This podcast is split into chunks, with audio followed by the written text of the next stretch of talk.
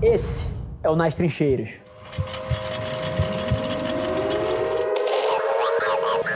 Como eu acho que você consegue um nível alto de autoconhecimento? Eu acho que é você refletindo sobre a sua vida e não só vivendo ela dia após dia sem pensar nas coisas que estão acontecendo. Porque o mundo te dá feedback, cara. O mundo vai te dizer o que você é bom e no que você é uma merda. O mundo vai te dizer isso. É só você estar disposto a escutar e você não ser romântico ao que você gostaria que você fosse. E aí a gente entra num segundo ponto, que é o que eu falei que é o hack, para você ter um pouco mais de autoconhecimento. Você pode, por exemplo, exemplo, pegar as cinco pessoas que você mais confia na sua vida, as cinco pessoas que são mais próximas de você e deixá-las muito confortáveis para te darem a realidade. Então é você falar, por exemplo, para o seu irmão ou para o seu melhor amigo, você virar e falar alguma coisa do tipo: olha só, eu não vou julgar a sua resposta de nenhuma maneira, eu não espero que você responda de nenhuma forma e eu quero que você seja sincero, porque você sendo sincero, você vai me ajudar. E eu quero que você me diga três coisas que você acha que eu brilho, onde você acha que eu tenho facilidade, onde você acha que eu sou acima da média média e três coisas que você acha que eu sou uma merda ou que eu deveria melhorar e que eu não sou tão bom. Eu acho que se você deixar as pessoas que te amam confortáveis o suficiente para elas te darem o feedback que você precisa, isso vai te dar uma peça de informação para você conseguir ser um pouco mais autoconsciente. Mas isso não é tudo, porque a maior parte disso vai ter que vir de você e vai ter que vir da sua experimentação, de você entender o que ressoa com você, o que não ressoa com você e você vai ter que estar atento. Eu acho profundamente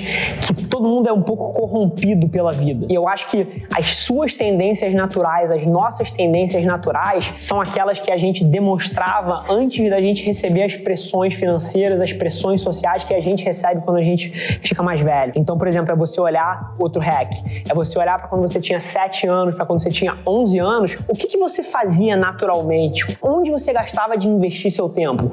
Provavelmente essas vão ser as áreas onde você tem mais talento, essas vão ser as áreas que te trazem mais felicidade e não as áreas que você teve que percorrer por causa das circunstâncias da vida. E mais uma vez, eu bato sempre da gente não ser romântico com as coisas que a gente gostaria de fazer e a gente navegar esse espaço de forma inteligente para não pagar um preço grande no curto prazo. Então, mesmo que você atualmente seja um advogado, seja um engenheiro e você descubra que você quer ser um artista, que é a arte que te traz felicidade, eu acho que você tem que ir aos poucos para esse caminho. Você tem que manter o seu dia a dia em dia, não pegar dívida, não fazer coisas que você vai se arrepender e gastar os outros 50% do seu dia dedicado à arte fazer uma transição curta. Mas como você gera autoconhecimento, eu não sei. Eu só sei que eu sempre tive e eu sei também que eu sou uma pessoa que reflete muito sobre a vida. Mas agora eu te digo outra coisa. Uma tese que eu tenho é que autoconhecimento está muito ligado à autoconfiança. Eu acho que ninguém se conhece profundamente. Você acha que você se conhece, mas os seus valores mudam várias vezes ao longo da sua vida. Agora, quando você olha para alguém que você acha que ela tem muito autoconhecimento, o que provavelmente ela tem é muita autoconfiança. Ela não questiona cada passo que ela dá, ela não julga cada movimento que ela faz. Ela está muito mais preocupada em fazer coisas e pegar o feedback do que preocupada se isso é a coisa certa ou se aquilo é a coisa certa. E ela vive sem essa essa pressão do auto-julgamento. E uma coisa que eu tenho certeza é que a minha mãe teve um papel fundamental em gerar a minha autoconfiança. E aí eu te digo como. Desde pequeno, ela me fez tomar as minhas decisões e me fez viver as consequências.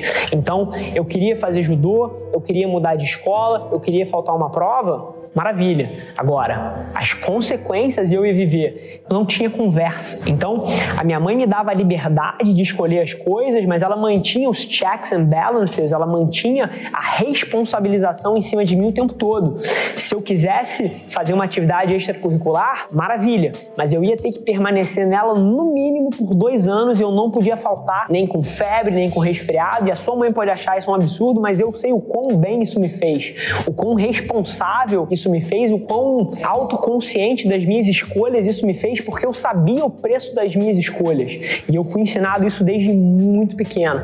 Então, apesar de eu não ter uma resposta pronta sobre como você gera e como você fica autoconsciente, eu tenho certeza que o papel dos pais na sua criação é fundamental. Eu tenho certeza que a autoconfiança é o fundamental e eu tenho certeza que você ter um diálogo interno forte e você analisar a sua vida com base diária é uma coisa fundamental para você conseguir pegar o feedback que a vida e que o mundo está te dando.